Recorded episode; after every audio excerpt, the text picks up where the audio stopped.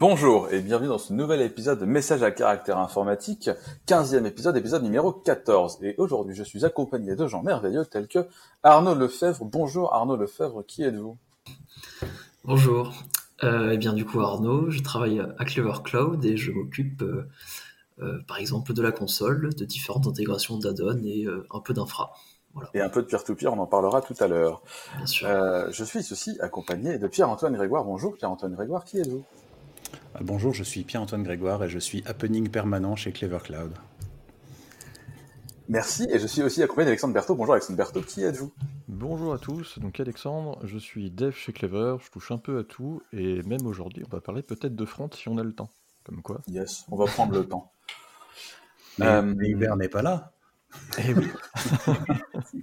Yet, on en profite pour se faire des, des bisous à tous les gens en catastrophe naturelle en ce moment, euh, c'est-à-dire euh, la Californie, euh, tout le Maghreb. euh, je sais pas si vous avez vu, il y a des pluies torrentielles. Enfin, c'est, c'est un petit peu l'enfer en ce moment.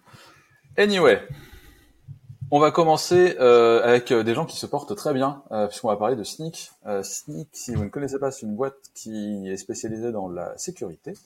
Je pense que c'est hashtag DevSecOps pour ceux qui suivent. Ils, ils ont des outils de sécu pour les développeurs. Ils font de la sécu pendant le processus de développement, pas après. C'est pas des pentests, c'est pas des trucs qui arrivent à la fin de la bataille. C'est vraiment on accompagne le développeur et la culture de dev à faire dans la sécurité. C'est de l'observabilité, quoi. Ouais, ouais. euh, Enfin, c'est non, c'est. Bah, disons que l'observabilité. Quelqu'un qui m'a dit ça récemment. C'est ça, je vois pas de qui tu parles.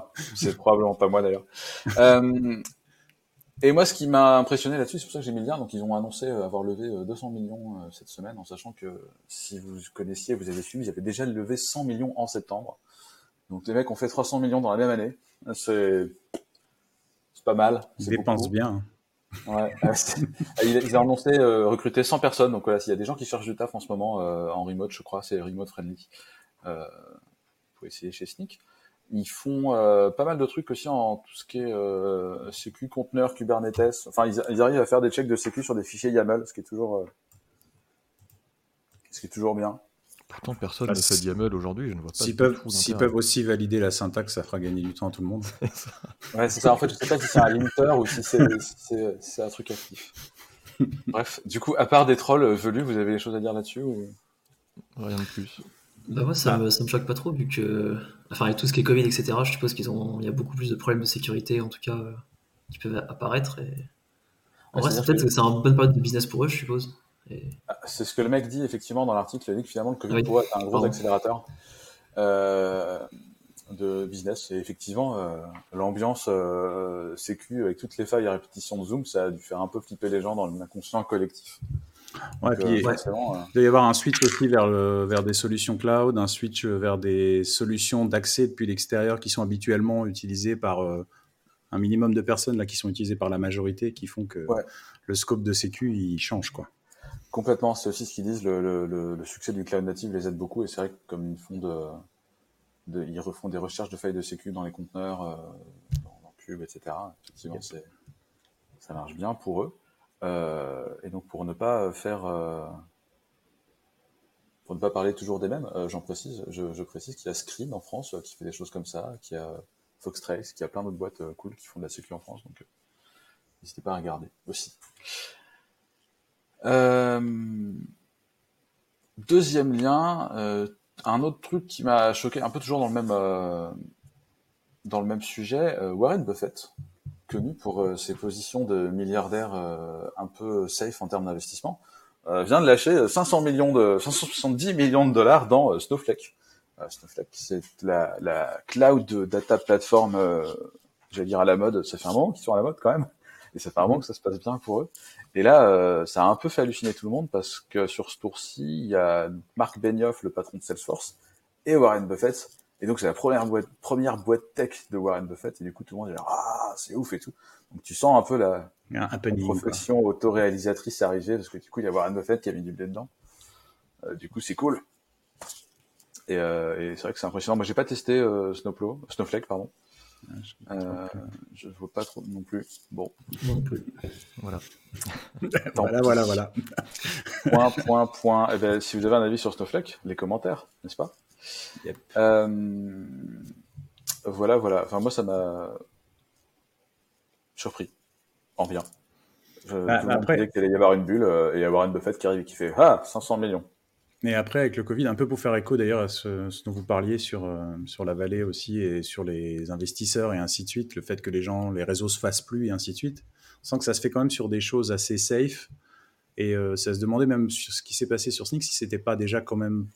Enfin, En gros, s'ils réinvestissent pas sur des trucs qui étaient sur le tour précédent, tu vois, parce que, Ouais. parce que le tour actuel, à mon avis, ils ont pas, ça n'a pas été plus très exploratoire hein, du fait du manque de contact. Ou, euh, alors je connais pas leur modèle commercial, mais euh, tu sens aussi que les gens se concentrent sur du SaaS ou sur du euh, sur des choses qui font déjà de l'argent. Pendant très longtemps, euh, les gens euh, mettaient de la thune en fonction de la quantité de users, même si ces users n'étaient pas euh, ne rapportaient pas d'argent. Là, ils ont des positions beaucoup plus aussi pragmatiques. De se dire, on va on va mettre du blé chez quelqu'un qui fait déjà du blé beaucoup. Donc c'est peut-être ça aussi. Anyway, euh, lien suivant, on change complètement, ah, complètement. On parle toujours un peu d'argent, mais de façon un peu différente. Il va y avoir des add-ons certifiés dans la marketplace de Firefox, si j'ai bien compris, Arnaud. Ouais, c'est ça. Alors, c'est Mozilla qui a, annoncé ça. Euh, en fait, je sais pas si vous le savez, mais quand vous fournissez un add-on sur la plateforme d'add-on Mozilla, euh, en fait, votre add-on est soumis à une review, comme des applications dans les stores ou, ou autres. Et généralement, en fait, ces reviews sont faites bah, par des humains. Alors, je suppose qu'il y a quand même des checks automatiques, mais euh, c'est quand même fait par des humains. Et bah, ça coûte forcément de l'argent, puisqu'il y a beaucoup d'add-ons, il y a beaucoup de, reviews à faire, et ils ont ils proposent, euh, alors c'est c'est une proposition, ils mettent en place pour l'instant quelque chose qui permet en fait aux développeurs de payer un certain prix pour que l'add-on soit euh, review, enfin soit forcément review par un humain apparemment, et euh, qu'il ait en effet un espèce de petit euh, certificat comme quoi euh, il a bien été euh, il a bien été review, qui correspond bien aux, guidelines qu'il faut pour écrire machin, enfin l'add-on, etc. etc. quoi. C'est une forme de modération, de modération a posteriori euh, en plus. ouais. Ouais, voilà. Euh, Enfin, il y a, il y a ça, il y a aussi la partie, si jamais je crois que tu payes un peu plus, enfin, il y a une autre option dans ce package, c'est que tu peux en effet euh, faire en sorte de mettre en avant ton add-on en fait sur la page, euh, par exemple, d'accueil, ou, ou peut-être qu'ils trouveront d'autres techniques après, mais voilà, genre c'est en fait, il y a une espèce de modèle de paiement qui se met autour, en place autour des add-ons pour que soit ton add-on soit accepté plus rapidement, je sais pas, soit. euh, soit- Ah, ils disent deux choses en fait. T'as as le côté certifié et t'as le côté euh, faire la promo de ton add-on sur la page Ouais. principale en s'en sortir plus souvent. ça. Ce qui, moi, me posait la question du, du business model des add-ons. Comment est-ce que tu gagnes de l'argent quand tu fais des add-ons? Parce que je pense que t'as pas le droit d'afficher de la pub sur ces trucs-là. Enfin, je pense pas. Je sais pas. Non, mais tu peux avoir une version, tu as des add-ons avec des, après des versions payantes ou des trucs comme ça. C'est-à-dire que tu peux devoir te connecter à un service particulier ou ça peut arriver. hein. Mais euh, après, je pense qu'il y a aussi un truc pour, euh, vu le push qui est fait euh, sur Chrome, Chromium et dérivés avec Edge Chromium, avec, j'ai déjà entendu le nom Edgeium aussi. Bref, toute cette, galaxie de browsers basés Chrome, il y a quand même une grosse hégémonie qui se dessine. Et euh, il y a tout ce qui est marché, entreprise et compagnie. Si tu n'as pas un moyen de ranker euh, le plugin euh, qui est fait par un gars dans son coin et qui le maintient peut-être depuis, trois ans, et un plugin où il y a des gens qui sont. Tu as vraiment des gens derrière, c'est compliqué. Est-ce qu'ils prennent la bonne manière de le faire? Je sais pas. L'idée de la certification, elle n'est pas forcément idiote. Après, l'idée de faire payer, euh, si juste le fait de payer est suffisant, en fait, du coup, euh, ouais, tu- peux quand même avoir des Ouais. trucs mal maintenus euh, juste parce que t'es- c'est c'est soutenu par une boîte C'est qui plus compliqué que ça. veut si tracer des trucs, quoi. En fait, moi, de ce que j'ai compris, c'est que depuis l'été dernier, ils ont lancé un truc qui s'appelle les extensions recommandées, qui sont là systématiquement, non seulement review, comme certains autres, mais là, ils sont review, et ils sont euh, choisis par des gens chez Mozilla pour les mettre en avant. Ils disent vraiment que ça, c'est un truc de qualité. Ouais, c'est un choix éditorial, ça. C'est ça, c'est vraiment un choix éditorial. Là, c'est un test pour que un développeur autre, qui n'a pas déjà d'extension recommandée, puisse avoir cette même validation, vraiment le côté badge vérifié. Euh, pour autant, c'est pas forcément une garantie, mais si moi, de ce que j'ai compris, c'est si tu payes ça, tu sais qu'il y a vraiment quelqu'un qui va review humainement, qui va te faire des retours, et il va y avoir plusieurs phases comme ça pour t'aider à vraiment le valider, et pour autant, t'es pas garanti, c'est pas parce que tu as payé que tu as le badge. C'est D'accord. juste que tu es sûr que ça va être validé, ils vont t'aider à, Oui, ça va, pas, ça va pas être dans C'est ça. Et c'est une fois que tu as le badge, enfin que tu sois une extension recommandée ou que tu as utilisé ce truc de, promotion add-on, que là tu peux le mettre en avant sur la page d'accueil. Mhm. Les autres add-ons ne peuvent pas être promus et ils auront une mention ou ils ont déjà une mention qui dit attention, ça n'a pas forcément été review, on ne garantit pas que c'est safe, etc. Ouais, c'est ça. Enfin, moi, par exemple, j'avais, j'avais fait un add-on euh, comme ça il y a quelques années, euh, qui avait, je sais pas, entre 5 et 10 000 utilisateurs. Et globalement, en fait, euh, bah, tu pouvais, je crois, soit le fournir en fait ton add-on et l'installer automatiquement via le fichier dans le browser, soit du coup tu passais en effet par leur marketplace. Et là, en fait, fallait absolument, en tout cas à l'époque, que ce soit validé, et que tu aies un process de validation en fait qui soit, qui soit en place. Quoi. Et ça avait l'air quand même vachement manuel, en tout cas parce que des erreurs un peu cons, euh, genre il te manquait des choses ou autre, c'était euh, c'était review, euh, enfin genre on voyait bien qu'il y avait quelqu'un derrière, j'avais l'impression quoi. Mhm. Mais maintenant peut-être qu'il y a aussi beaucoup plus d'add-ons vu qu'ils passent aussi un peu leur temps parfois à casser les API d'add-ons et etc. Bah peut-être pas évident. Mhm. Mais enfin moi je trouve que ça fait un parallèle un peu avec les applications sur les sur les App Store et tout quoi. Au final les App Store qui prennent un pourcentage sur enfin je sais pas soit sur sur la publication ou autre chose, bah là c'est un peu pareil, ça peut être un moyen pour eux d'avoir un revenu à côté. C'est pas, je trouve pas ça si déconnant. Non, je suis pas ça choquant non plus. Et alors après, juste, je l'ai pas dit, mais globalement, c'est pour l'instant ça, c'est un test et le test se déroulera de fin septembre jusqu'à fin novembre et après ils verront si euh, si c'est voué à continuer sous cette forme-là ou pas, etc. C'est vraiment après, après, il faut voir s'il y a que des add-ons d'éditeurs qui remontent et euh, ouais, aussi. la personne qui le fait euh, de manière isolée n'est euh, pas complètement perdue dans les limbes.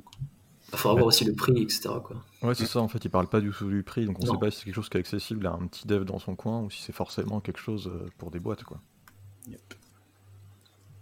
Et vu que c'est un process manuel, j'imagine que ça va pas être un tarif vraiment de juste 5 euros accessible à tout le monde, j'imagine. Sinon, il ferait pas ça. On peut supposer. Je ne me rends pas compte de la quantité de, de, publishers qu'il y a sur la marketplace, mais euh, on ne peut pas être contre le fait que Mozilla essaie de gagner du pognon sur Firefox. Ah oui, non, c'est sûr. surtout en ce moment, ouais. euh, et donc, Arnaud, tu parlais de euh, marketplace, euh, ce qui nous donne au lien suivant.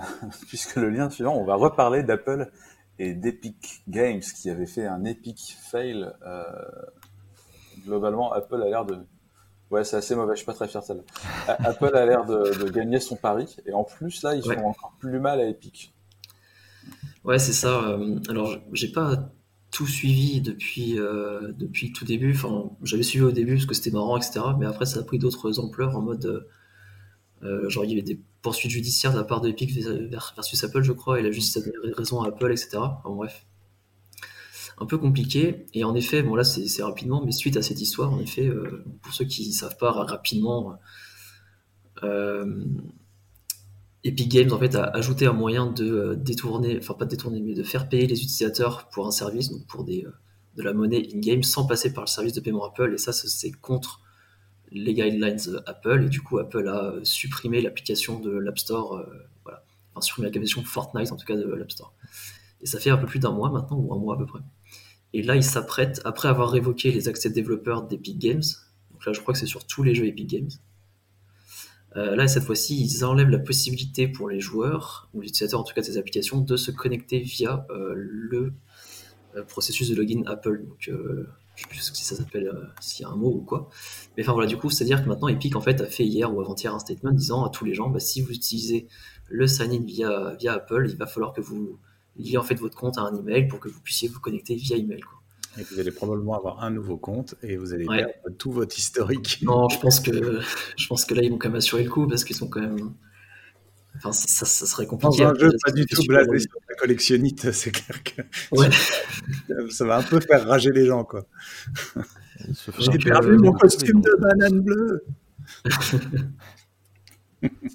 Alexandre? Je pense qu'il se ferait vraiment beaucoup insulter si des gens perdaient leur inventaire d'objets sur Fortnite. Je, suppose qu'il y a des gens qui mettent euh, vraiment beaucoup d'argent dedans, comme dans tous les jeux free-to-play. Et de temps. Hmm. Et temps, mais euh, ouais, beaucoup je pense que les gens seraient énervés pour les deux, en fait, pour le temps passé et pour l'argent. ce qu'il disait démographiquement, c'est que ceux qui mettaient le plus d'argent, c'était ceux qui étaient chez Apple, donc euh, d'autant ouais, plus. Du coup, ouais. Enfin voilà, du coup la, la guerre continue. La guerre continue. On leur souhaite bon courage.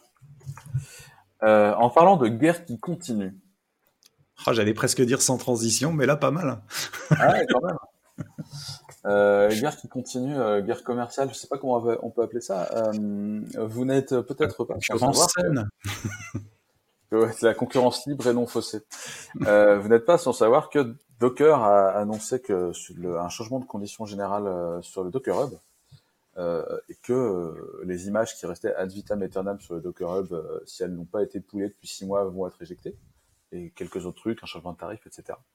Euh, moi, je trouve ça cool que, que, que Docker se penche euh, enfin sur le sujet, euh, parce que c'est une bonne façon de faire du blé, d'avoir une, euh, bah, d'avoir un hub. Euh, demander à euh, JFrog, demander à Red Hat, puisque euh, clairement ils ont vendu des charrettes de, de, bah, de repo euh, euh, Docker euh, à la place de Docker. Donc c'était euh, c'était quoi? C'était Quay chez Red Hat, je crois, Quay.io, qui a été racheté par Red Hat. Ouais, ouais. Qui maintenant est surtout intégré avec les solutions type Red Hat, hein, essentiellement. hein, ouais. Avec Red Hat Atomic and Co. Et du coup, euh, GitHub euh, qui euh, a sauté sur l'occasion. Alors, je sais pas s'ils l'ont fait, s'ils l'avaient prévu avant ou pas, j'en sais rien. J'imagine que oui, parce que ça ne va pas se faire non plus en deux jours. Assez rapidement après l'annonce de Docker, annonce le GitHub Container Registry. Alors, il y a un an, il y avait déjà eu GitHub, euh, Packages, qui était dispo pour euh, bah, ces packages NPM, des choses comme ça, surtout pour avoir des packages privés. Et là, ça y est, euh, il se lance dans le registry de. Qu'est-ce que ça vous inspire? Je, je pense pas du tout que ce soit en, en réponse à ce qui se passe dans l'écosystème. J'imagine que c'est plus en lien à l'activité d'Azure plus qu'autre chose. C'est un truc de GitHub, mais en vrai, ça va sûrement être une feature qu'ils vont mettre en avant pour les clients Azure. C'est un truc de Microsoft plus que c'est quelque chose d'assez logique, quoi. En tout cas, ça a l'air sympa et c'est vrai que euh, ça a beaucoup de sens dans le cadre des GitHub Action qu'on plus en plus, euh, on en entend de plus en plus euh, parler. J'ai l'impression. Enfin, je sais pas vous, mais Ouais, de plus en plus sur ma timeline Twitter. C'est logique, mais il y a aussi une sorte de continuité. C'est justement comme tu as les actions, mais que tu as déjà la possibilité d'avoir des releases. Et que finalement, quand les gens font des releases moins natives, mais font plus des conteneurs, avoir une intégration avec un registry, ça du sens. Surtout si tu as déjà la, la possibilité de filer des registries privés aux gens, euh, d'autant plus. C'est ça.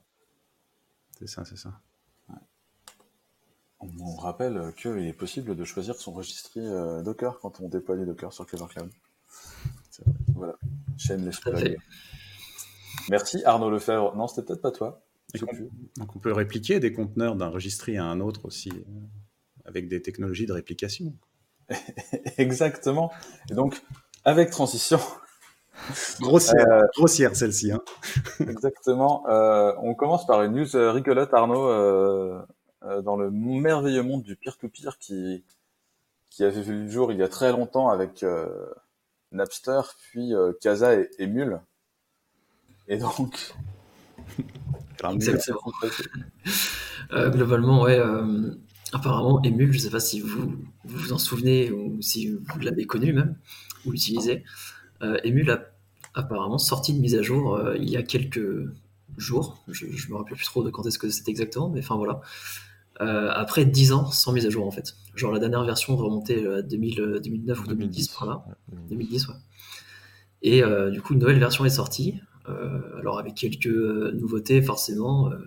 Apparemment, je crois le support de HTTPS pour se connecter à d'autres peers, a priori, ou des choses du style. Bon, rien de très très incroyable. hein. Par exemple, il n'y a toujours pas de support IPv6 euh, ou autre. Mais le projet est toujours euh, vivant, en fait. Et c'est ça, moi, surtout, qui m'a le plus impressionné. Parce que Emule, euh, je m'en servais pas vraiment en, en- en direct, mais c'était euh, quelque chose qui était assez connu, quoi. Et enfin voilà, moi je trouve, j'ai trouvé ça fun. Je sais pas vous, mais Ah, si, je pensais que c'était mort et enterré depuis pareil, ouais. très très longtemps. Même déjà 2010, je trouve ça étonnant en fait. Ouais, vrai. à l'époque, ce qui était devenu hype, c'était justement plus Casa que Emule, dans, en tout cas, on va dire, dans les environnements que je côtoyais, mon, mon collège, etc. Newsgroups Euh, mais, euh, et depuis, de toute façon, le peer-to-peer, euh, Casa, Emule, etc., euh, chez Raza et autres, euh, c'est plus quelque chose de vraiment majoritaire. Quoi. Je pensais vraiment que cette communauté-là était. euh, est-ce que c'est le torrent qui a tout cassé? Je- là c'est BitTorrent, ouais, ouais, clairement. C'est torrent d'un côté et les liens directs de l'autre sur Megaupload et RapidShare à l'époque. Et puis le streaming aussi pour beaucoup. Je sais que dans, mon cercle d'amis, les gens moins euh, versés dans l'informatique, on va dire, le streaming c'était la solution euh, super simple. Quoi. Bah, à partir du moment, Avec à une partir du époque. moment, à partir du moment où il y a Non, eu pas des dès l'époque, offres je veux dire, mais c'est comme ça que ça, ça a migré. Quoi. Il y a eu le côté Ouais, euh, d'abord ouais. émule, après plus euh, lien direct, et puis ensuite streaming, et c'est ça qui, Ouais. pour moi, a vraiment mis fin. Parce qu'aujourd'hui, les gens qui ont fait du streaming à l'époque comme ça, je pense pas qu'ils se soient forcément remis au torrent derrière. La plupart. euh, Ah, puis je pense que les gens qui ont utilisé Emule à l'époque, ils avaient euh, 70 terras de, de films et d'audio à écouter et ils ont toujours pas fini d'écouter le premier. Donc, euh, Et à chaque fois qu'ils veulent regarder un truc, en fait, c'est pas ce qu'ils pensaient, parce que. Ouais, voilà, ouais. c'était surtout ça le problème en fait. C'est mon problème de ce truc-là. Moi, c'est le seul souvenir que j'en ai de ce truc. Hein. c'est- Non, mais il y a quand même, il y a quand même euh, le- le- la démocratisation, même si c'est toujours pas un peu pénible parce qu'il y a 50 milliards de services, si ça se split encore plus, des, des services de streaming légaux, euh, au-delà de l'illégal. C'est-à-dire que même sûr. même s'il n'y a pas eu euh, ce que tout le monde aurait peut-être espéré fut un temps, euh, d'avoir quelque chose, une sorte de package complet de contenu, il y a eu des offres privées euh, légales qui finalement ont amené une offre euh, qui fait que tu n'as pas forcément besoin pour voir tel ou tel film d'aller euh, d'aller télécharger, si, sauf si c'est pas du mainstream, entre guillemets. Mm. quoi. En tout cas, pour, Ouais. euh, pour, pour tout un chacun, on va dire. C'était l'époque où, où tu avais Adobe qui disait Ah, ah, le méchant peer-to-peer et tout, ça va tous nous tuer. Et finalement, quand il y a eu les offres légales, Ouais, Ça elles ont bien fonctionné. Comme quoi, il fallait juste une offre légale, agréable à utiliser et pas trop chère. Et- C'en Ouais, c'en est, au- c'en est au point où, en, dé- où dé- en démarrant un DVD là, avec mes enfants, ils m'ont demandé Mais pourquoi ils nous disent qu'on est des pirates Ah, mais ça, c'est terrible. C'est un truc qu'on a acheté. Ouais, en gros, tu te faisais insulter quand tu, quand tu achetais quelque chose, et puis, en, et puis, euh, et puis quand tu, y bah, quand tu téléchargeais, il n'y série avait rien. de, de Blu-ray où ils ont pris le contre-pied de ça. Tu avais plus ce message, genre euh, c'est interdit de copier ce disque, etc. C'était marqué merci. toi, t'avais juste un, ouais, un gros euh, thank you avec le disque qui tombe et tout, et un mec qui dit ouais, c'est cool. Ça faisait plaisir, mais ça n'a pas été systématique finalement. C'est dommage. C'est revenu depuis sur certains. ouais. C'est vrai, c'est vrai.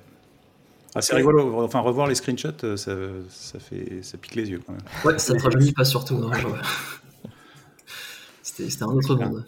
Certes, comme quoi euh, la licence globale, euh, c'était une bonne idée. certes. Moi, là, c'est le terme que je cherchais, la licence globale. ouais, Ça aurait été bien, ouais. Ce chute était bien, mais mais il fallait se battre contre les contre Pascal Nègre à l'époque et ses amis, le patron d'Universal. Qui se sont amenés Euh, Netflix sur la figure. Exactement, qui se sont fait déboîter. Et t'as envie de dire, c'est bien fait pour. euh, Bon, je sais Pas pas. C'est pour rejoindre ce que disait Alex tout à l'heure, c'est que euh, quand l'offre euh, pas légale est plus facile à utiliser que l'offre légale, au final, l'utilisateur il va vers ce qui est le plus simple à utiliser.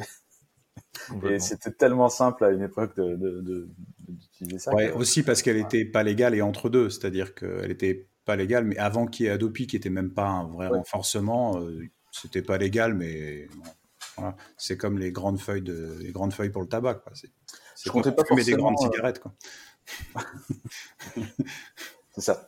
Je, je comptais pas forcément la mule comme euh, comme facile à utiliser, mais je pensais plus à Popcorn Time à l'époque, Mhm. qui avait un peu démocratisé streaming torrent et qui s'est fait. C'était un peu après quand même.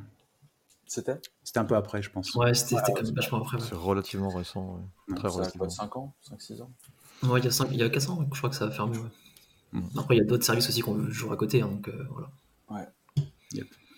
Euh, bref, euh, peer-to-peer, euh, peer-to-peer toujours, euh, avec euh, lib BitTorrent V2. Donc, comme il y avait encore une équipe de dev actif euh, sur la mule, apparemment, il y a aussi une équipe de dev actif sur BitTorrent. C'est ça. Euh, bah, en fait, euh, voilà, donc le, le, le- le BitTorrent euh, donc, est un protocole de partage euh, pair à pair. Euh, et en fait, il a reçu en effet une nouvelle version, euh, puisque jusqu'à présent, on était sur la version 1. Et la version 2, en fait, sort.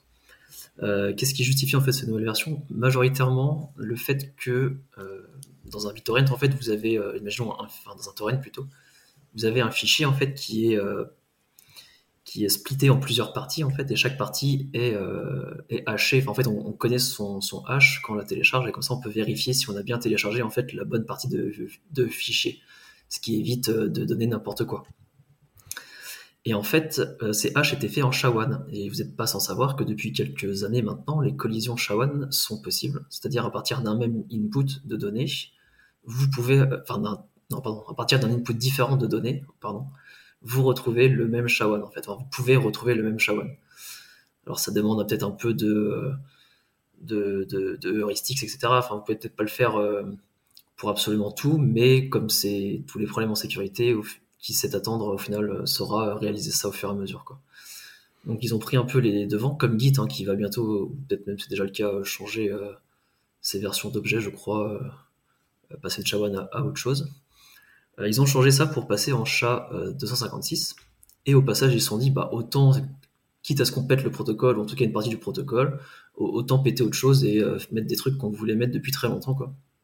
Donc ils ont fait une vraie breaking change en fait. Et, euh, donc en l'occurrence c'est ça, ils ont donc remplacé euh, les identifications de blocs par du SHA-500, SHA-256. Euh, ils ont mis d'autres features, par exemple, en fait, quand vous avez votre point torrent, votre point torrent contient toutes les métadonnées des fichiers.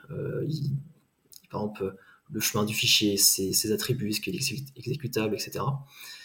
Et en fait, dedans, bah, imaginons si vous avez une arborescence énorme avec plein de dossiers, de sous-fichiers, de sous-dossiers, etc. Bah, à chaque entrée, en fait, dans ce dans le torrent, en fait, il y avait absolument tout qui était repris. Donc, euh, bah, si vous aviez, je sais pas, 1000 fichiers dans euh, un seul sous-dossier, bah, le sous-dossier était à chaque fois spécifié en fait dans le chemin du fichier.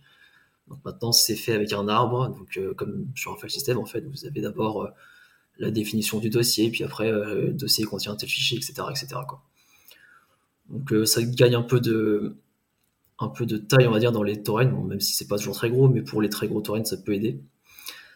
Euh, le protocole Magnet, Link a lui aussi été mis à jour pour supporter la V2. Euh, donc les Magnet Link, c'est globalement, vous avez en fait une espèce d'URL qui contient en fait toutes les métadonnées pour commencer à, parler aux autres nœuds dans la, dans la DHT, donc dans la dans on va dire, de pair, on va dire ça comme ça. Euh, et surtout, le truc en fait qui est vraiment cool, c'est que les features sont à peu près backward compatibles, c'est-à-dire qu'un torrent peut être, euh, en fait, peut avoir les doubles informations, c'est-à-dire supporter la V1 et la V2. Et après, en fait, c'est la lib de torrent qui euh, bah, annonce en fait ce qu'elle reconnaît. Si elle voit du V1, elle annonce du V1, et si elle voit du V2 à côté, bah, elle, elle annoncera aussi le V2. Et comme ça, tout le monde sera content. Quoi. On peut avoir une transition à peu près smooth. C'est cool. Donc voilà globalement, pour les utilisateurs, ça changera peut-être pas grand-chose, mais à jour, enfin, mis à part mettre à jour vos clients torrent et euh, euh, là où vous téléchargez vos torrents ou si vous les fabriquez vous-même, bah, ça peut être soit automatique, soit, enfin, ça sera probablement pas visible en fait. Peut-être un peu moins de paires euh, si c'est que du V2 quoi. Voilà. un avis, messieurs, où on part sans transition du tout cette fois sur une nouvelle release de bah si, c'est aussi une nouvelle release. Enfin, c'est plusieurs releases. c'est un euh, nouveau protocole. un, pas un nouveau protocole. Un peu d'infos sur les deux dernières releases de JDK qui ont des features communes. Moi, je vais parler de la 15, mais en fait, ça se regroupe un peu avec celle de la 14. Parce qu'en fait, il y a pas mal de features qui étaient en preview dans la 14 et qui passent en feature euh, dans la 15, ou dans, même dans les précédentes. Euh, donc JDK 15, on s'approche progressivement de, de, dans un an. Hein, donc il reste deux releases avant la prochaine LTS. Sachant que la dernière LTS, c'était la 11. Toutes les autres releases, entre-temps, bah, globalement, elles ne sont pas supportées par la plupart des éditeurs, ou alors elles sont supportées jusqu'à la release suivante. C'est-à-dire que la 15 va être probablement supportée jusqu'à la 16 et ainsi de suite. Euh, et euh, après, il y a pas mal d'éditeurs qui supportent la 11 et qui supporteront la 17. Donc euh, les features de la 17 sont, commencent à y avoir un bon paquet qui sont dans la 15, donc ça commence à devenir intéressant de regarder. Et euh, là, ils ont droppé. Euh, donc, il y a pas mal de choses qui ont été dépréciées et qui ont été supprimées dans cette version, du coup, parce que ça marche toujours en cycle dépréciation puis euh, suppression plus tard. Et donc là, il y a une qui n'est pas anodine historiquement, c'est le, support de Solaris et de Spark, qui du coup est droppé. Là, il n'y en a plus dans, la version 15. Donc, jusque-là, c'était en attente, mais là, maintenant, si, d'aventure vous faites partie des gens qui font encore du Solaris, bah, soit passez à autre chose, vous faites du Solaris Intel, quoi. Euh, j'ai bien dit si. Et euh, autre chose, si vous avez des choses qui sont basées sur Nashorn, bah, Nashorn, à partir de la 15, c'est plus disponible du tout. Euh, donc pour privilégier GraalVM et d'autres implémentations de JavaScript basées ou non sur la JVM, évidemment. donc Nashorn, c'était un moteur JavaScript qui avait été introduit, si je ne m'abuse, au moment de Java 8, quelque chose comme ça. Euh, qui était externe, euh, enfin qui pouvait être appelé depuis l'extérieur, qui était pas mal au début. C'est un successeur de Rhino, c'est ça? Ah, Oui, c'est un successeur de Rhino, mais une complète réécriture. C'était même pas euh, basé du tout sur Rhino, qui était, lui faisait partie des scripting language de la JVM. Lui, là, c'était vraiment une implémentation basée sur la JVM complète de JavaScript. Et euh, qui, aurait pu être une bonne idée, mais je pense qu'ils n'avaient pas staffé le nombre de personnes pour suivre les changements des specs JavaScript. Donc, euh, c'est ce qu'ils disent d'ailleurs. Ils n'ont pas la base d'utilisateurs et ils n'ont pas la base de mainteneurs pour suivre euh, ce qui est l'évolution d'ECMA. Donc, ils lâchent l'affaire. bon, il n'y a pas eu de repreneur, donc le truc là, il va mourir de sa belle mort, à moins qu'un repreneur se manifeste en découvrant. il y a peut-être un key user qui s'était pas rendu compte que ça allait être supprimé, mais ça serait bizarre quand même. Des crois pas qu'ils vont migrer sur euh, JavaScript exécuté sur GraalVM et réattribuer Si, probablement. Je pense que ça a déjà été fait. Je pense que les gens qui sont sur GraalVM sont des gens qui bossaient là-dessus. Probablement, hein, en partie. Hein. Euh, pour tout ou partie. Et euh, voilà pour ça. Donc, c'est des choses importantes à noter. En dépréciation, pour les choses qui, à venir, il y a donc l'activation RMI. Il ne faut pas rentrer trop dans le détail, mais si vous êtes intéressé par RMI, il y a des chances que ça commence à et donc, ils ont fait le constat que la plupart des contacts entre euh, applications hébergées par des JVM se font plus pour passer les firewalls par euh, de l'HTTP, HTTPS que par du RMI de nos jours. Donc, euh, globalement, ça va, ça va dropper. Quoi. T'en vois beaucoup, toi, du RMI en ce moment? Je ne veux plus voir de RMI depuis bien longtemps, donc j'avoue que.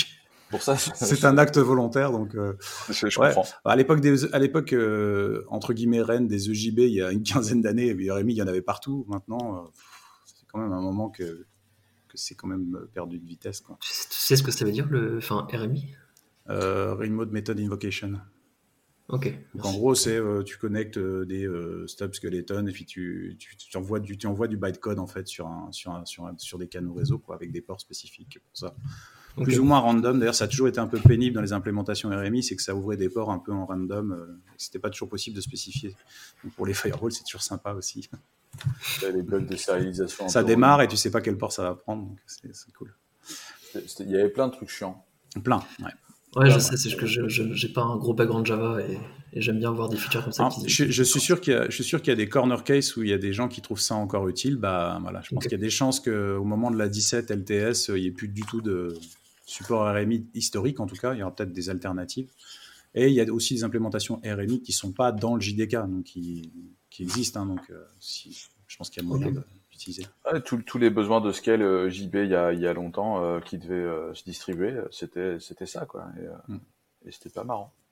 Sinon, pour info, il y a le bias locking qui, qui, va être déprécié et désactivé avec une option pour le réactiver pour ceux qui en ont besoin. J'avoue qu'honnêtement, je le dis pour info parce que c'est dans la liste, mais je ne sais pas exactement quel est l'impact et j'ai pas consciemment, volontairement utilisé le bias locking. Donc, je sais pas. en tout cas, ça affecte les performances. Je, laisse, ces gens qui s'intéressent aller voir euh, les détails. Euh, dans les features qui sont vraiment euh, donc du coup rendues permanentes dans cette version, il y a le support de DSA, donc qui a un mécanisme de chiffrement. Je ne vais pas dire encryption cette fois, comme ça je me ferai pas disputer. supplémentaire. pareil, on ne va pas rentrer dans les détails DSA dans ce, dans ce podcast, je pense, mais ceux que ça intéresse, n'hésitez pas à les voir. Il y a un truc sympa qui est les helpful null pointer exception. Donc pour tous ceux qui sont arrachés un peu les cheveux quand sur, euh, sur euh, des null pointer exception sur une ligne. Et que dans cette ceux qui ont fait une fois du Java dans leur vie. C'est probablement ça, ouais. bon, après, ça dépend comment tu structures ton code. Mais globalement, tu savais sur une ligne si en gros tu avais euh, quelque chose, point quelque chose, que c'était toujours là. Mais si tu fais quelque chose, point quelque chose, point quelque chose, c'est-à-dire que tu fais des invocations successives sur une même ligne, bah, tu n'avais pas moyen de savoir lequel mettait le truc. Et là, en fait, il te met le détail en te disant euh, c'est euh, telle partie du segment qui est nulle. Donc, il te donne l'information dans le, dans le. Et là, maintenant, c'est c'est activé par défaut dans les releases précédentes jusqu'à la 14. Je, je, crois que ça a été introduit en 13 ou 14. Euh, c'était, euh, c'était, il fallait mettre un flag pour l'activer. Maintenant, c'est par défaut. Bah, c'est cool. Euh, il y a tellement, c'est tellement facile de dépendre des lignes d'autres gens et de te taper des NP dans les lignes d'autres gens que t'es. Ah, non, mais ça, voilà. Alors ah, après, il y, a, il y a des moyens, il y a des moyens de l'éviter, mais quand tu, quand appelles des trucs tiers, t'as pas toujours le moyen de l'éviter. Mais sinon, quand tu codes, tu as moyen avec des annotations et des choses comme ça maintenant de, de verrouiller ton truc pour éviter d'avoir ce problème, ou de coder, ou de coder d'une manière qui l'évite, c'est en faisant quelque chose d'un peu plus fonctionnel où là, tu vas mettre tes erreurs dans tes streams et ce sera encore pire à débugger. moi, ça, me rappelle JavaScript. Avec... moi, ça me rappelle JavaScript avec les undefined, les data function, etc. Genre, c'est une fois qu'on a eu cette feature de euh, enfin on sait vraiment qu'est-ce qui est undefined, euh, on était vraiment très content quoi. C'est ça, c'est du même ordre. C'est exactement du même ordre. Ouais, c'est super cool en vrai. Ensuite, il y a deux, euh, euh, nouveaux euh, garbage collectors, enfin pas nouveaux, il y a deux garbage collectors qui arrivent en feature définitive. Parce que Shenandoah, en fait, c'est un garbage collector qui était dans des, dans des JVM de Red Hat, je crois, pendant très longtemps, et qui a été inclus, versé à OpenJDK à partir du 2009, je crois, enfin, depuis que ça a changé de cycle de vie. Et maintenant, il est, vraiment il est opérationnel. Il était expériment, déclaré expérimental depuis Java 12. Voilà. Et, il y a ZGC qui est aussi activé dans cette, dans cette release-là. Euh, je ne pense pas qu'on aura le temps d'entrer dans les détails de ces garbage collectors. Et en plus, je ne suis pas spécialement expert sur leur qualité, les ayant assez peu utilisés pour ma part. Mais euh, en tout cas, ils ont des, ils ont des scénarios d'usage euh, dédiés intéressants. Et, et, maintenant, le fait qu'ils soient vraiment dispo et que ce soit plus de l'expérimental, bah, ça veut dire qu'ils sont partis pour être là en LTS 17. Quoi. ZGC, ça, je crois qu'on a fait des tests, alors je sais pas si c'était nous ou c'était les camarades de VH sur du, sur du Zookeeper, euh, du Hadoop et des choses comme ça. Et apparemment, c'était vraiment très très cool et très prometteur. Il me semble que c'était OVH parce que ça me parle et j'essaie de retrouver euh, si c'était bien eux ou pas, mais ouais. Si c'est pour Zookeeper, en plus, euh, intuitivement, ça sonne bien ZGC pour Zookeeper. Il me semble aussi avoir vu un talk de quelqu'un de chez Criteo qui a fait des tests comme ça de GC sur leur Hadoop pour la partie plus MapReduce. Et, et ZGC était pas mal, mais je crois qu'ils utilisent du coup un autre GC maintenant. Enfin, c'est une autre JVM même euh, qui a un système de garbage collector qui reprend ces principes-là, mais c'est pas c'est pas un truc qui est dans OpenJDK si je ne m'abuse. Mais le test était déjà intéressant avec ZGC. De, Et c'était euh, dans, dans, tous les cas, pour les, pour les tests, euh, les améliorations de performance ou tests de charge, il y a maintenant deux nouvelles options pour du low latency ou du low post time qui sont intéressantes et qui sont built-in. Donc c'est vraiment pas une mauvaise nouvelle et de savoir qu'elles sont vraiment rendues permanentes, ça veut dire qu'en effet elles seront dans la prochaine LTS qui est une de celles vers, lesquelles la plupart des gens vont aller probablement, donc euh, qui sera la 17. Et ensuite, on a bon, un truc un peu anodin, c'est les text blocks qui existent dans plein de langages de script et autres langages depuis longtemps. Donc on met trois cotes, on ferme avec trois cotes, et on peut faire des, blocs de texte multilignes. Donc ça... C'est pas si anodin, franchement, c'est cool pour quand tu fais des requêtes SQL euh, un peu ah C'est une bonne nouvelle. C'est cool pour plein de choses, pour des gens qui ont du contenu textuel à mettre ou des choses comme ça et qui n'ont peut-être pas forcément de bundle externe. Enfin, il y a plein de scénarios, même pour des démos, hein, tout simplement. Tous les gens qui font des démos sont contents d'avoir ça. Tu, colles, un bout de JSON dans la, dans chaîne multiligne, et puis voilà. Mais euh, voilà. Et euh, il y a des réimplémentations de Datagram Socket, des choses comme ça. Après, dans les previews, donc c'est ce qui viendra probablement d'ici la 17. Euh, il y a des fonctionnalités plus orientées sur les records, le pattern matching, les interfaces et classes scellées. Euh, et des classes cachées qui sont en fait des manières de créer des classes qui sont accessibles uniquement pour une implémentation. par exemple, pour les langages de scripting, ils peuvent avoir des classes qu'ils utilisent pour leur implémentation, mais qui ne seront pas visibles à l'utilisateur final, si on veut. Donc ça permet d'optimiser euh, la, longueur de la stack. Si on... là, je dis peut-être un peu une bêtise sur l'histoire de la euh, longueur. Pour la partie Sild, après, je connais pas trop l'implémentation dans Java, mais je suppose que Sild, ça veut surtout dire que tu peux pas étendre cette classe depuis euh, l'extérieur de ton package actuel. C'est-à-dire quelqu'un qui utilise ta lib, alors là, ça, apparemment, euh, ils, ont, ils sont même allés euh, au-delà du concept de package parce qu'en fait, euh, il y avait déjà dans la visibilité la possibilité de mettre quelque chose private ou protected pour que en protected tu pouvais y accéder que dans ton package en gros. Là, c'est pas une question d'accès, c'est le côté que tu peux pas étendre. Et du coup, tu es sûr que tous les enfants qui existent au moment où tu les as déclarés, bah, c'est les seuls. Voilà. en fait, là, ce qu'il y a, c'est que maintenant, tu as un mot-clé, tu scelles ta classe et tu as un mot-clé permits où tu existes explicitement ce qui l'étendent. Donc si tu veux, toi, utiliser le, mécanisme d'héritage, tu peux, mais d'autres personnes ne pourront pas hériter de ta classe. En tout cas, sans casser les règles de la JVM. Quoi. Ce qui paraîtrait un peu bizarre. Et donc, il y a aussi les records qui sont des structures de données. Je ne vais pas dire que ce sont des structs parce que c'est pas ça, c'est un peu plus orienté objet, mais c'est cette idée de, structure immutable avec des constructeurs simplifiés et peu de modificateurs. Et euh, voilà. Euh, il y a ensuite une, API pour, euh, pour accéder à ce qu'ils appellent la foreign memory, ce qui est en fait la mémoire native euh, hors de la, hors de la HIP. Donc ce que euh, certaines librairies de cache, il me semble que Terracotta Co, je crois, faisait, faisait ça, si je dis pas de bêtises, accède à de la mémoire en dehors de la HIP le, avec du code natif spécifique. Donc là, il y aura une API pour le faire spécifiquement. Et ça va permettre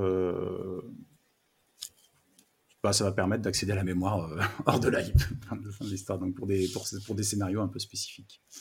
Euh, juste sur les hidden classes, euh, les classes cachées, c'est quelque chose qui apparemment existait déjà et qui en fait a été implémenté pour enlever des, des classes spécifiques Sun, quelque chose qui était des classes normalement internes qu'il ne fallait pas utiliser. Donc là, ça va être mis public.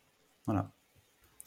Principal modif de cette dernière version de JDK qui sort en, donc, en septembre, donc, qui sur ce mois-ci. La prochaine sera donc dans six mois et la 17 LTS septembre 2021. Et du coup, là, j'ai quand même. Enfin, là, par exemple, les styles classes, alors je sais pas si, ça vient de là, mais les styles classes ou même les strings euh, multilignes, ça, ça me rappelle un peu Scala, au final. Mm. Genre, est-ce que, est que Java se base dessus, ou alors c'est peut-être un autre langage euh, un peu plus. Euh, en fait, les, les, s'en inspire probablement, oui. Ouais, ça inspire. Ça, c'est l'évolution logique. Enfin, tu vois, ils ont commencé à faire pas mal de programmation fonctionnelle, réactive avec des lambdas, des choses bah comme ça. Et tu as besoin de tube, tu as besoin de class, tu as besoin de ces trucs-là, et c'est logique que ça finisse par arriver. Et, euh, et, sans dire ça a été copié de tel ou tel langage, c'est logique que ça finisse par arriver vu, les, vu le changement d'usage, le changement d'usage et de paradigme de programmation euh, depuis euh, Java 8 ou Java 9. Ce qui est intéressant, c'est ce, ce, que ça change de manière sous-jacente, parce qu'après Scala tourne sur la JVM, donc euh, ce qui est en dessous euh, peut être accessible à Scala en termes de mécanique aussi pour optimiser. Et, ah oui. Et du coup, le fait de faire du pattern matching maintenant, c'est euh, le, le SILD, il vient avec, c'est-à-dire que le fait de ne pas avoir à scanner la totalité pour essayer de trouver tout ce qui peut matcher, parce que tu sais qu'il n'y a que ces quatre classes qui peuvent matcher, ça va aussi optimiser les performances. Alors après, le pattern matching dans les exemples, j'ai l'impression que je suis... Enfin... Ouais, c'est le pattern matching vraiment lié à l'instance of au final. là, là, dans les bouts de code qui est dans les notes, euh, si c'est à ça que tu te réfères, il n'y a pas d'exemple de pattern matching. Là le pattern matching euh, d'instance of, par exemple, on a, on a le mot-clé instance of maintenant qui permet de matcher et de dire c'est une instance of quelque chose et puis euh, de matcher euh, un type. Quoi. Bah, de directement convertir le type, en fait, surtout, j'ai l'impression. Et vont, il y aura un support aussi pour les records. Donc c'est un peu un tout, en fait. Ça avance par petites touches. Je pense que le, le big picture sera plutôt en version 17 quand toutes les features, sont, les features arriveront en même temps. Et sans, en semi-transition, parce que nous sommes dans les nouvelles versions euh, de langage, euh, c'est un lien d'Arnaud sur euh, la nouvelle version, la nouvelle spec C++. La dernière, c'était la 17, donc 2017, et là, on est sur la fin de C++, enfin sur l'approbation de C++ 20. Donc C++ continue à évoluer toujours avec des nouvelles fonctionnalités.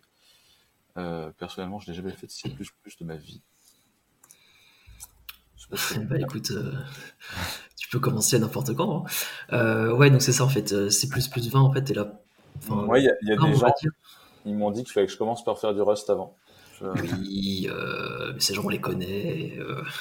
non, en vrai, en vrai bah, pourquoi pas Mais je suppose qu'il y, a, enfin, il y a encore pas mal de code base au final qui est fait en C++. Et c'est vrai que bah, ça continue d'évoluer. Peut-être à un rythme un peu plus faible que ce qu'on peut s'attendre avec Rust, tu vois, mais c'est normal aussi il y a plus de considérations à prendre peut-être. Il n'y a pas le même historique, ouais. C'est ça. Euh, donc en effet, donc là c'est la nouvelle, euh, la nouvelle spécification C++20 euh, qui en fait a eu, enfin a été approuvée là, c'est-à-dire elle a été votée il y a quelques jours et a été approuvée à l'unanimité par le, consensus de, de, ces développeurs. Et, mais ce qu'il faut noter en fait, c'est que les releases, enfin les features pardon, de cette release sont fixées déjà depuis un peu plus d'un an maintenant. Donc en fait, on savait déjà depuis un an qu'est-ce qui allait arriver. Mais du coup là, je voulais remettre un petit un petit descriptif rapidement des features les plus intéressantes qui arrivent parce que soit elles sont déjà implémentées en fait dans les différents compilateurs, soit elles vont bientôt l'être. Mais en fait, vous pouvez déjà les utiliser derrière des, derrière des flags sur certains, soit sur GCC ou sur MSVC, etc. Euh, du coup, euh, dans, les, nouvelles features, euh, il y avait déjà en fait une, feature d'expression de, constante en fait qui était possible en C++, c'est-à-dire vous pouviez faire une fonction qui retourne une valeur constante et en fait cette fonction avait de grandes chances, suivant le niveau d'optimisation du compiler, d'être automatiquement en fait inférée dans le build en fait, c'est-à-dire elle est dire exécutée au build et en fait juste son résultat est stocké dans le binaire ce qui évite euh, bah, de faire des appels pour rien lors du runtime. Mhm. cette fois-ci, en fait, vous avez un meilleur support de, de ces fonctions-là. Alors, j'ai pas l'impression qu'on puisse faire encore. Euh, enfin, peut-être que c'est déjà possible. J'ai pas vraiment regardé, mais je sais pas si on pouvait faire des conditions dedans. Je suppose que oui. Mais là, maintenant, on peut faire du try catch, euh, ou alors on peut retourner, je sais plus. Enfin voilà, globalement, le... il y a des nouvelles petites fonctionnalités qui arrivent dans cette dans cette approche, qui peuvent toujours être utiles sur de, sur de l'optime. Quoi. Euh, et alors après, il y a, il y a une introduction des concepts. Alors euh, le concept est un vrai nom, c'est, c'est une fonctionnalité. C'est le concept de concept, quoi. C'est ça. dans l'article, ils disent euh, The Concept of Concepts. Ah bah non. Et alors, globalement, de ce que j'en ai compris, ça permet en fait d'un peu mieux typer, ou en tout cas de s'assurer qu'un type paramétrique que vous donnez à une fonction ou à un template ou, à, une, classe ou autre, euh, que ce type paramétrique en fait est bien le bon type que vous attendez. C'est-à-dire, euh, par exemple, si vous avez une fonction qui prend n'importe quel type, imaginons, mais en fait, bah, vous voulez l'additionner, et ben en fait, vous êtes sûr après que le type que vous donnez, vous pouvez mettre une condition en fait comme quoi bah, ce, type-là doit être de type, je sais pas, genre integer ou, euh, de type maclass peut-être ou un truc du style. Euh, par exemple, en Rust, c'est exactement euh, ce qui se passe avec les avec les les types parameters. Voilà, c'est ça. C'est-à-dire, vous dites, bah, j'ai ce type-là et ce type-là doit implémenter tel trait, etc. pour pouvoir l'utiliser. c'est globalement un peu ce qui arrive dans typing, quoi. Comment? C'est du duck typing, non? Ou dis une bêtise? Alors ça, je sais pas trop ce que c'est. Ah, le, ouais, le duck typing, c'est euh, si, ça, si ça fait euh, coin-coin et que ça a un bec et que ça a des palmes, c'est un canard. Quoi. Oui. C'est-à-dire que tu, tu, types. Bah.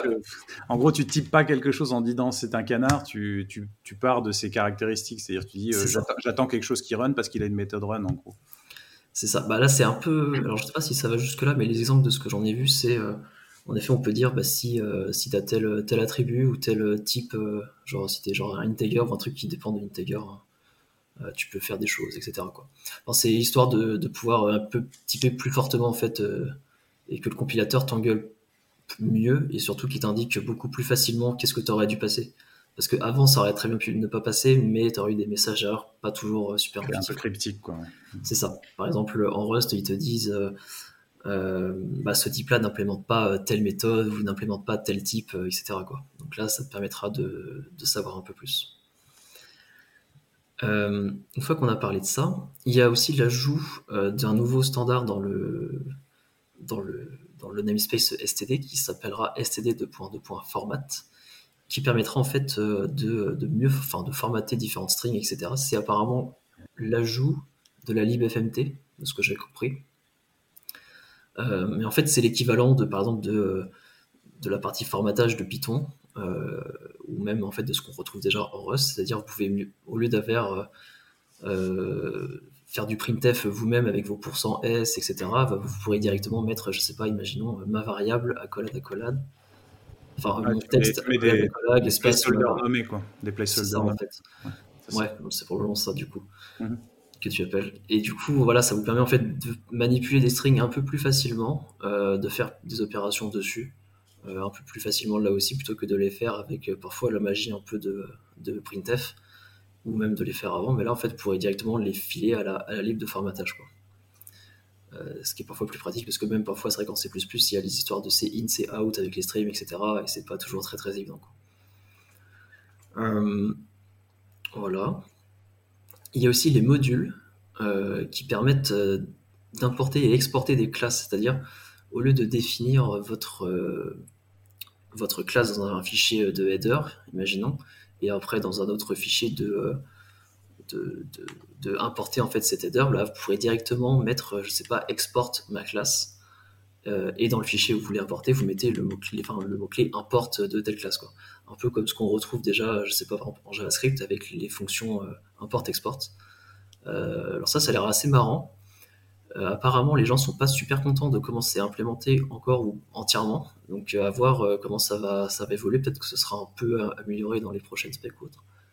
Enfin, ça fait un peu débat ici et là, mais en tout cas, ce sera implémenté comme ça. Donc c'est vraiment pas mal, moi je trouve.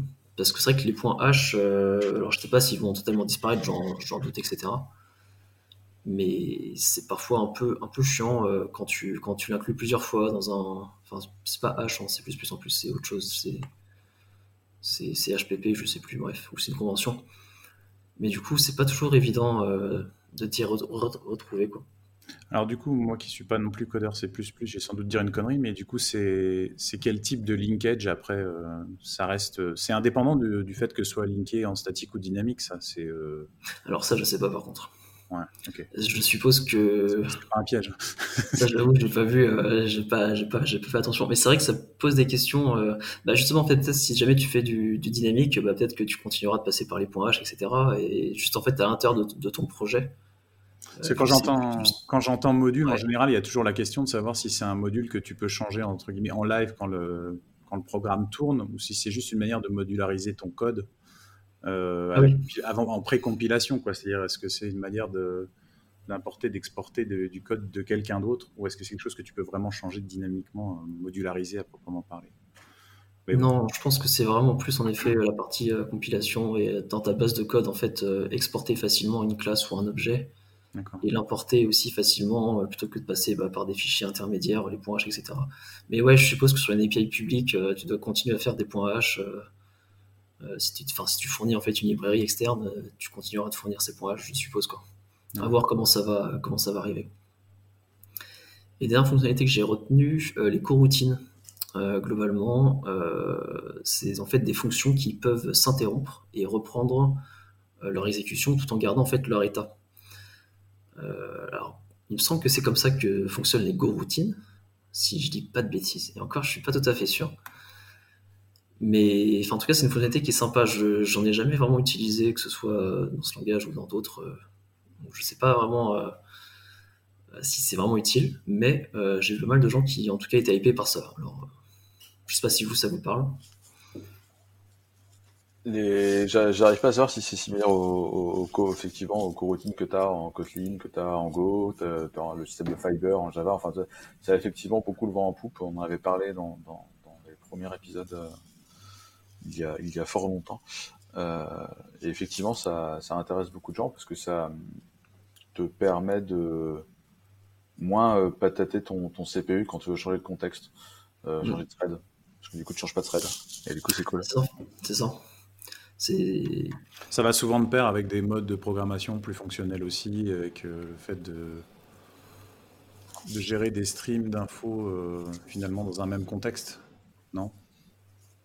Bah, Du coup, ouais, le changement de contexte n'est pas cher. Hmm. Ouais, bah parce que ouais, ce que c'est ça, enfin, t'as pas un changement de contexte au niveau du CPU, je crois c'est au niveau du runtime, donc euh, c'est moins. Ouais. Donc voilà, vraiment pour les, pour les fonctionnalités, alors il y en a forcément d'autres qui peuvent peut-être plus vous intéresser euh, qui, en tout cas correspondent plus à vos besoins. Donc euh, je vous invite forcément à les, regarder. Je sais juste que les supports, en effet, comme j'ai dit au tout début, sont déjà plus ou moins présents derrière des flags dans la majorité des compilateurs. Après, ce qu'ils avaient dit, euh, c'est que les compilateurs, enfin les prochaines versions des compilateurs ne supporteront pas toute la spec a priori, parce qu'il y a quand même pas mal de nouvelles features. Et en fait, il faut s'attendre à ce que ce soit supporté, ouais, voilà, bah, comme d'habitude, d'ici un an, deux ans, peut-être même jusqu'à trois ans maximum, suivant l'importance de ces fonctionnalités. Mais, euh, mais, mais, voilà.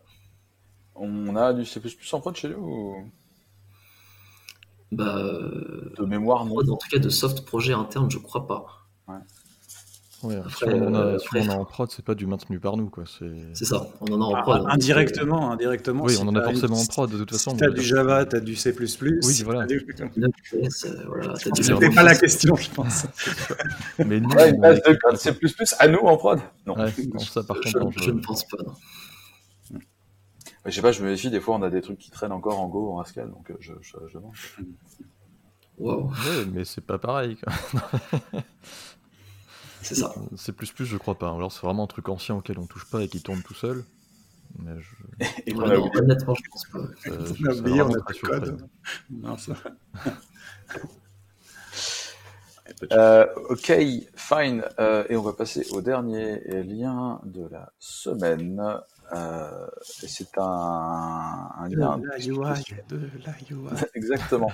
Hubert Sablonnière n'est pas là. Pensez pour Hubert. Ça, ça, du coup, je prends la suite. Je, je savais pas si t'allais réussir à faire une transition ou pas. J'aurais été extrêmement surpris que tu y arrives, parce que ça n'a vraiment rien à voir avec ce qu'on C'est mort. euh, donc, ouais, des gens qui font de la UI en C. euh, oh bah, euh, eh oui, bah, bien, sûr, euh, bien, sûr, euh, attends, non, mais en vrai, Arnaud, t'as pas fait ça pour Maker, toi? C'était du Rust. On est parti sur du Rust. Alors, c'était quand même un, un challenge hein, de faire une UI en Rust. On aurait pu faire du Qt ou un truc du style, tu vois, qui aurait été du C mais on est parti sur du Rust.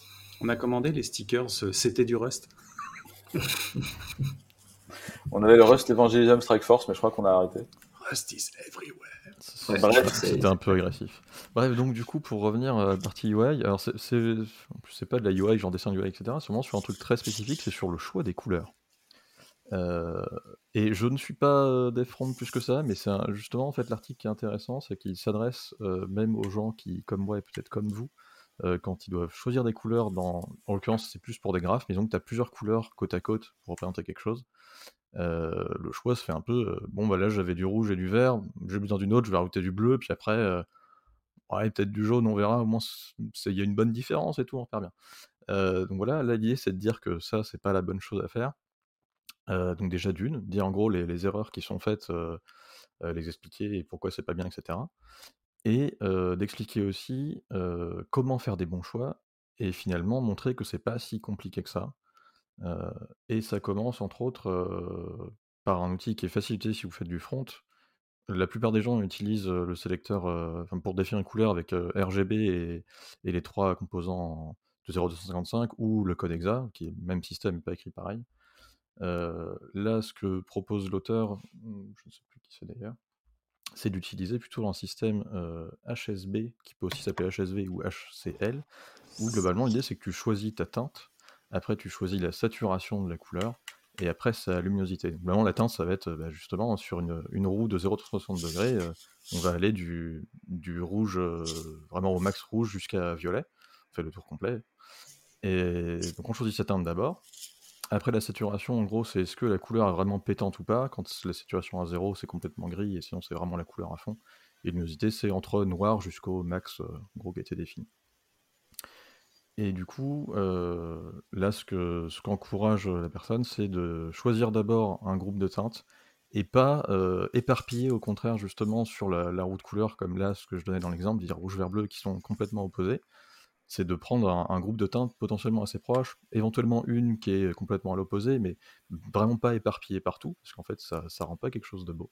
Et après de jouer avec la saturation et la luminosité pour avoir quelque chose qui soit visuellement agréable.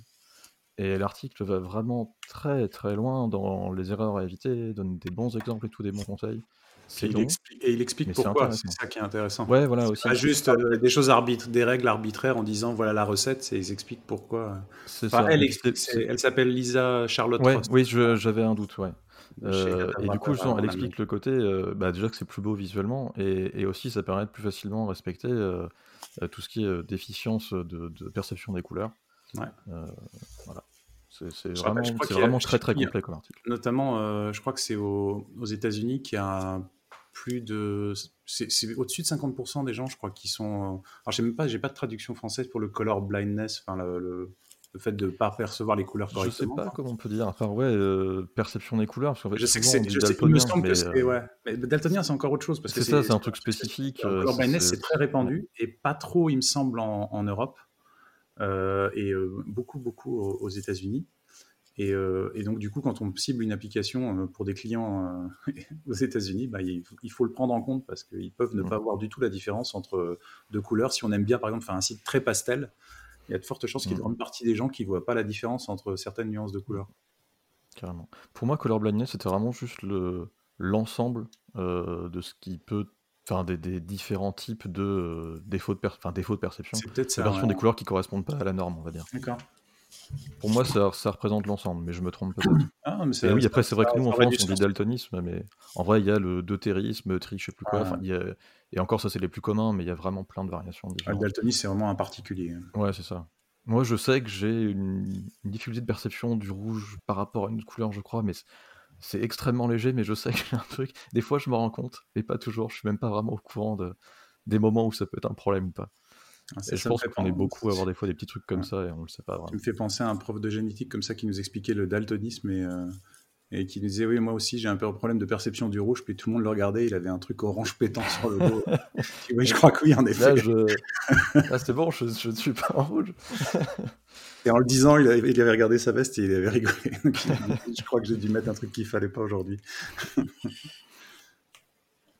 Et bien sur ces, sur ces bonnes paroles, nous allons euh, clôturer ce message à caractère informatique avec la musique de la semaine. Je suis de 1 à 5, Arnaud de 6 à 10, Pag tu es de 11 à 15 et Alex de 16 à 20.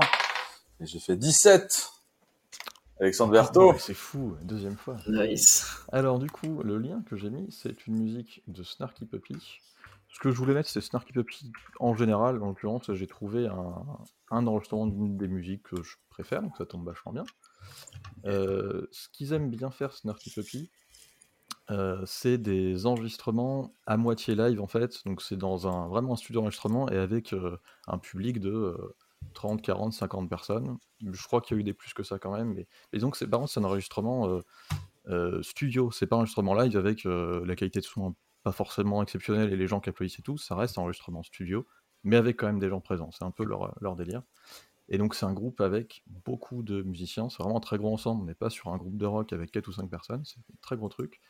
Et ils font du jazz, du rock, du funk, un peu tout mélangé, ça va dans des délires des fois un peu curieux, euh, mais c'est vraiment très très bien, et du coup les albums sont quand même assez variés, c'est très très intéressant à écouter je trouve. Mais c'est vrai que ça va pas forcément plaire à tout le monde et d'une musique à l'autre, des fois c'est assez clivant, je pense. alors, alors c'est bien. c'est ça. C'est de l'art, ça fait réagir les gens. C'est ça, ça. On aime, on aime pas, mais on réagit.